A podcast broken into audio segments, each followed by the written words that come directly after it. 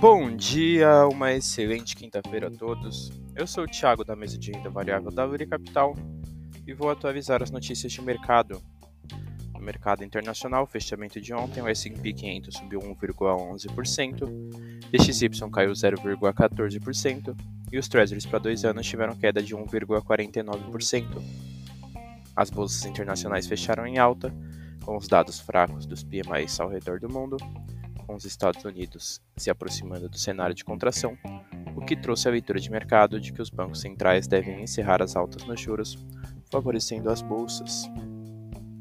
No mercado doméstico, fechamento de ontem, o Ibovespa subiu 1,7%, o Dow caiu 1,62% e o D1F27 caiu 1,40%. A bolsa doméstica fechou em alta, com a aprovação do arcabouço fiscal, o alívio dos juros internacionais também com ótimo desempenho de Petrobras, que operou em forte alta, com a elevação da recomendação de dois bancos para o papel, passando de neutro para compra. No radar doméstico, manter atenção com o andamento da agenda econômica com os indicadores internacionais. Essas foram as notícias de hoje. Desejo a todos ótimos negócios.